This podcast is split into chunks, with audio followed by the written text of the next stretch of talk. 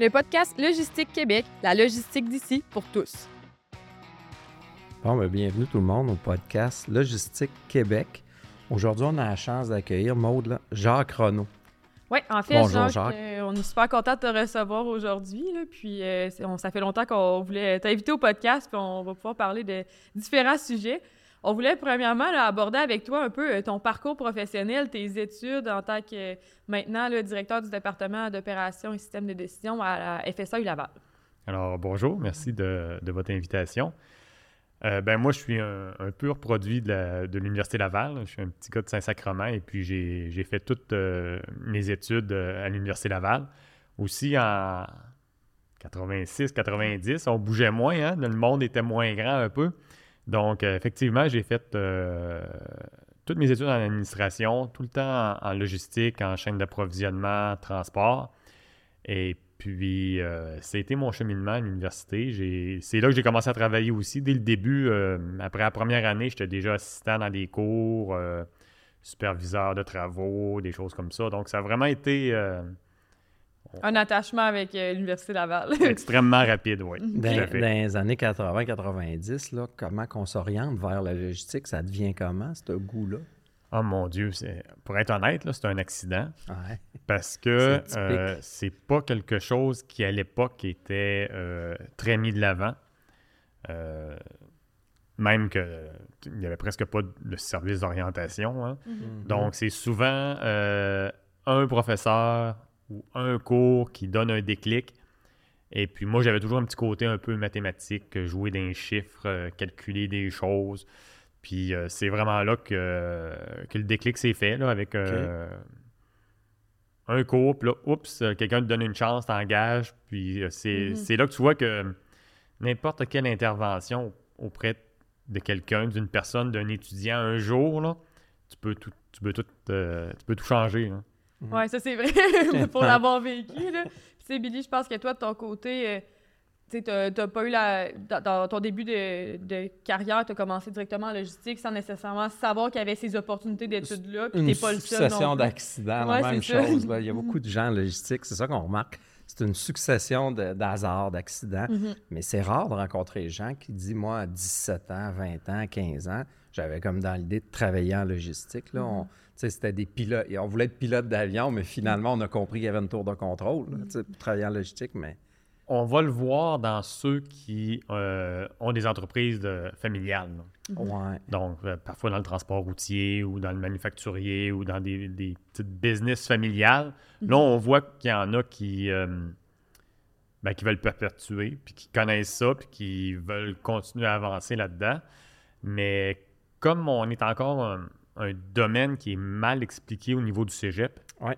ben, inévitablement, quand les gens arrivent au niveau de l'université, ils ne connaissent pas, ils découvrent la mhm. logistique et la gestion de la chaîne d'approvisionnement. Donc, euh, c'est pour ça que c'est pas évident de voir des jeunes qui, en partant, s'orientent à ça, à moins d'être de danger dedans déjà mhm. par. Euh, ben, c'est justement un objectif euh, du podcast, mhm. d'essayer de, de, démystifier à un niveau peut-être plus bas, plus jeune, plus précaire. Mm-hmm. C'est quoi la logistique? Puis si on revient à toi, Jacques, le début de carrière, tu es gradué à l'université, puis là, il se passe quoi là? Hey. Ben, premièrement, moi, quand j'ai gradué, c'était on était en récession. OK. Hein, c'était les années où est-ce que les taux d'intérêt. Là, on parle des taux d'intérêt, mais moi, à mon époque, c'était du 17-18% les taux d'intérêt, puis il y avait beaucoup de chômage. Donc, euh, ça m'a aidé jusqu'à un certain point de continuer mes études. Puis de dire, moi, je continue, je continue. J'avais toujours des bons projets, puis euh, tout allait bien. Donc, c'est comme ça que j'ai terminé mon doctorat, puis je me suis placé, en fait, avant même d'avoir gradué. Hmm. J'étais à l'Université du Québec à l'époque. Et puis, c'est comme ça que, euh, après ça, ça s'est enchaîné. Donc, euh, sept ans à l'Université du Québec, je suis revenu à l'Université Laval. Et puis là, j'ai occupé finalement une panoplie de postes à l'Université Laval. Ton doctorat tourne autour de quoi? C'était le transport routier. Essentiellement, à l'époque, je devais travailler avec la Société des alcools du Québec. Oui. Qui sont tombés en grève durant cette période-là. Donc, c'était euh, non, on n'attend pas la fin de la grève. Euh, on continue sur, euh, sur la même problématique, donc la planification de tournée, l'ordonnancement des, des horaires. mais sans un, une espèce de volet avec les données de l'entreprise, etc. Parce que, comme j'ai toujours dit, la meilleure thèse, c'est la thèse qui est finie. c'est vrai partout. Hein? Le meilleur travail, c'est le travail qui est fini. Tu peux toujours améliorer, mais à un moment donné, il faut que tu finisses. OK. Puis ça, ça t'a amené de rester au travers. Le lien avec l'Université Laval, là, tu parlais de l'Université du Québec, mais le lien avec l'Université Laval versus le rôle aujourd'hui que tu occupes, ça se fait comment tout ça? Oh mon Dieu. C'est une bonne question. On, se demande toujours comment est-ce qu'on arrive là. Hein? Ouais. Euh, j'ai été. Euh, je quand je suis rentré à l'Université Laval, j'ai été six ans professeur régulier, donc hein, on, mm-hmm. enseigne à tous les cycles, etc.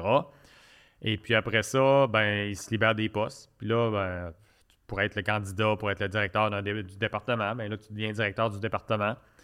Puis tu. Tu chemines là-dedans. Euh, puis en même temps, ben, en ayant un parcours d'administration, moi, depuis le début, ben, ces aspects-là, gestion, administratif, la finance, la comptabilité, la gestion des personnes, ben, c'est quelque chose que tu connais. Mm-hmm. Euh, puis c'est l'avantage d'ailleurs euh, d'une carrière en administration parce que tu connais toutes les fonctions de l'entreprise. Donc, ça t'aide aussi à avoir des postes administratifs comme ça. Et puis finalement, depuis euh, les 12 dernières années, je suis toujours à cheval entre ben, quand je dis à cheval, c'est parce que j'ai les trois chevaux. les chevaux de recherche, euh, de l'enseignement, puis du côté administratif, en étant soit directeur de département, j'ai été vice-doyen de la faculté, puis là, je suis de ah. retour euh, directeur. Mm-hmm. Ah, ouais. Puis au quotidien, ça ressemble à quoi un peu être professeur à l'université? Euh, je sais que oui, il y a la portion, la portion cours, la portion recherche, mais c'est un peu moins typique que n'importe quel euh, travail qui est un peu de, 8 à 5 euh, dans certaines entreprises, ou même en logistique, qui peut être euh, parfois très, très, très axé sur l'opérationnel. Absolument, c'est c'est du non répétitif, mm-hmm. je dirais quasiment à 100% L'année d'un professeur d'université, mm-hmm. tu vas avoir une période où tu vas préparer, par exemple, tes demandes de subvention parce que tu veux pouvoir soutenir financièrement tes équipes d'étudiants. Mhm. Mhm. Donc ça, août, septembre, octobre, c'est une grosse période. Puis après ça, directeur de département, où ben, tu prépares ta session mhm. pour... Euh, là, là tu es vraiment dans la gestion du personnel. Tu engages du monde, tu engages des professionnels, tu engages des étudiants, tu fais les mises à l'horaire, tu regardes la grosseur des sections de cours, tu es, dans le détail de, de l'administratif. En parallèle, tu prépares tes propres cours la session démarre. Là, tu refais la même chose pour l'hiver. Euh, tu montes tes équipes de recherche pour l'été. Euh, puis quand tu arrives à la, fin de mai, ben là, tu rentres en phase de recherche un peu plus intensive pour l'été parce que c'est là que tu as le temps de travailler avec tes étudiants de doctorat, avec tes étudiants de maîtrise, de faire les projets.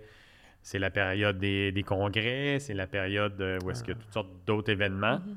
Donc, euh, la, l'activité change de mois en mois. Mm-hmm. C'est sûr que tu fais toujours de la recherche mais, ou de l'enseignement, mais tu vas avoir des périodes où ça va être vraiment plus intense que d'autres sur différents aspects.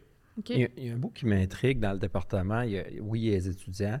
Tu es directeur du département. Il y a les étudiants, il y a les profs, mais j'imagine qu'il y a un paquet d'autres personnes qui gravitent autour de ça. C'est qui? C'est quoi? C'est quoi qu'ils font ces gens-là? Oui, puis ça dépend euh, évidemment de la, grosseur du département ça dépend aussi des facultés qui offrent plus ou moins de services administratifs euh, aux, équipes.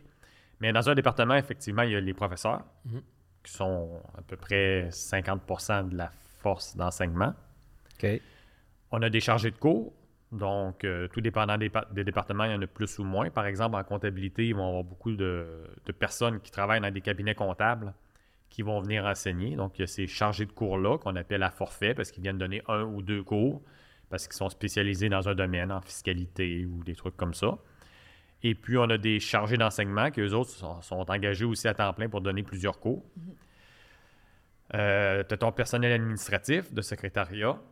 Et puis, on a souvent aussi le personnel technique euh, qui va supporter, par exemple, les centres de recherche, euh, mm-hmm. tous les équipements informatiques, mm-hmm. différents types d'équipements qui vont varier en fonction des. Ça, c'est propre à chaque département. Exactement. Mhm. Exactement. En fonction de ses axes de recherche, de ses besoins d'équipement, faculté d'administration, faculté de sciences et génie, faculté de médecine, pharmacie, c'est tout mhm. différent. Mhm. Donc, euh, chaque faculté est différente d'une autre, puis à la limite, chaque département aussi à l'intérieur d'une faculté est, est différent. OK. Puis, tu es aussi co-directeur du CIRELT. Euh, de quelle façon ça se greffe euh, d'être co-directeur du centre de recherche en, logistique au travers de tes fonctions de professeur, puis euh, de Ouais, ça, ben en fait, on est, on est comme un peu tout en même temps. Tu, peux mhm. pas dire je suis juste un peu prof ou je suis juste un peu chercheur. mais c'est ça. ça, c'est le Centre interuniversitaire de recherche sur les réseaux d'entreprises, la logistique et le mhm. transport, qui est un des qui est probablement le plus gros centre de recherche en logistique et transport au Canada. Ah, euh, qui est au Québec, là. Oui, absolument. Ah, qui est en arrière de énormément de systèmes commerciaux, de planification de transport dans l'industrie routière, autobus, euh, aérien, euh, dans le ferroviaire aussi. Donc, c'est vraiment, on, a au Québec une belle pépine de, ah. de chercheurs et d'entreprises en transport. Puis ça, ça, ben là, ça, ça te met en contact avec les ministères, avec les entreprises, avec les villes. Mhm. Et puis euh, là, tu joues vraiment. Euh, tu es comme un centre au hockey. Tu passes la POC, euh, les meilleurs contrats, les meilleurs projets, mais tu passes ça à tes équipes de chercheurs en entour, puis tu dis, ah, c'est lui qui sera le meilleur, c'est elle qui sera la meilleure pour ce domaine-là. Ce serait cette personne-là. Donc là, tu es vraiment un peu le chef d'orchestre. Tu en prends parfois, tu prends tes propres domaines à mhm. toi. Mais le but, c'est de dire j'ai une, équipe à peu près de. On est 110 professeurs dans, le centre, sur, tout, sur 8 universités. C'est qui à chaque fois qui devrait être le mieux placé avec la meilleure équipe pour mm-hmm. répondre aux projets de telle entreprise ou tel organisme ou telle ville? OK. Ben, c'est intéressant parce que pas toutes les entreprises qui, sont au courant qu'il y a ce type de possibilité de projet-là. dans ce pas euh, euh, moi, je suis au courant, mais la majorité des gens, quand j'explique ça, sont assez impressionnés de voir euh, cette possibilité-là. J'ai connu ça dans la dernière année. J'ai trouvé ça super intéressant. J'étais allé assister à une conférence, en fait. Puis on, a fait une, conférence à la journée des conférences. C'était très intéressant. Puis tu parles de huit universités. C'est-tu juste des universités du Québec et francophones ou il y a des. oui, essentiellement, le CIREL est un regroupement au Québec. OK. Donc, ben, on a McGill, quand même. Donc, euh, on, a du monde à, McGill et à Concordia. Donc, c'est pas juste francophone, mais c'est essentiellement un regroupement euh, reconnu au niveau du Québec. Donc, euh, oui, on est concentré sur les universités francophones. Ben, excusez, sur les universités du Québec. Du Québec, mhm. OK. Ouais.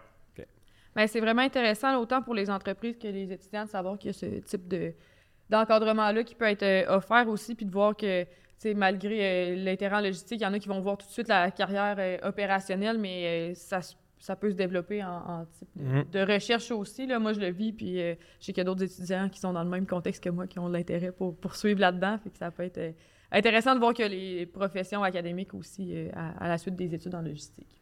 Oui. Puis, et Jacques aussi, tu as, une carrière, là, c'est intéressant de t'entendre, mais surtout, il y a beaucoup de succès dans ta carrière.